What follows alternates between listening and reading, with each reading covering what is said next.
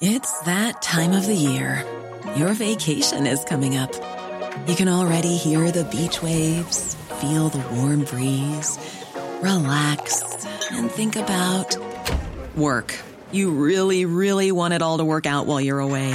Monday.com gives you and the team that peace of mind. When all work is on one platform and everyone's in sync, things just flow wherever you are. Tap the banner to go to Monday.com.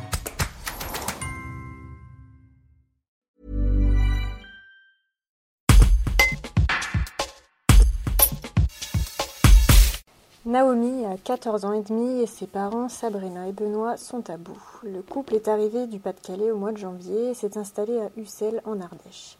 Depuis, ils cherchent désespérément une solution de prise en charge pour leur fille qui est atteinte de graves troubles qui engendrent des crises de violence incontrôlables quasi quotidiennes.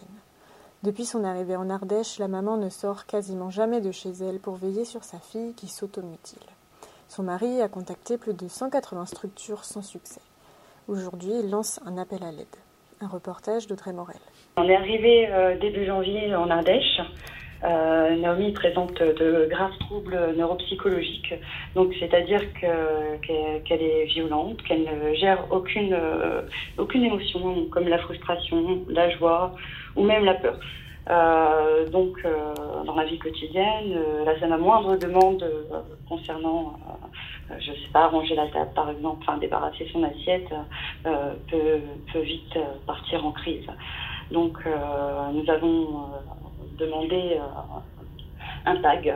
Un plan d'accompagnement global auprès de la NDPH. Donc, on a entamé les, les démarches du plan d'accompagnement global au mois de février.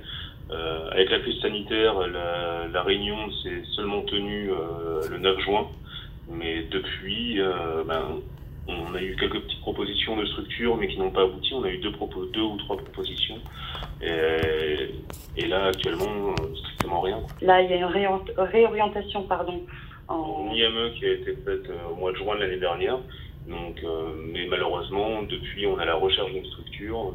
La région Auvergne-Rhône-Alpes euh, malgré les 122 établissements euh, disponibles en IME, n'a pas de capacité d'accueil pour Naomi, sachant que nous, on a la recherche d'une prise en charge en internat euh, pour pouvoir quand même souffler, respirer et vivre normalement, entre guillemets, hein, toujours, parce que voilà, c'est pas parce qu'on veut une prise en charge en internat pour Naomi qu'on ne l'aime pas ou qu'on ne veut pas s'en occuper, bien au contraire, c'est on cherche une place où elle peut se sentir bien aussi euh, dans sa peau.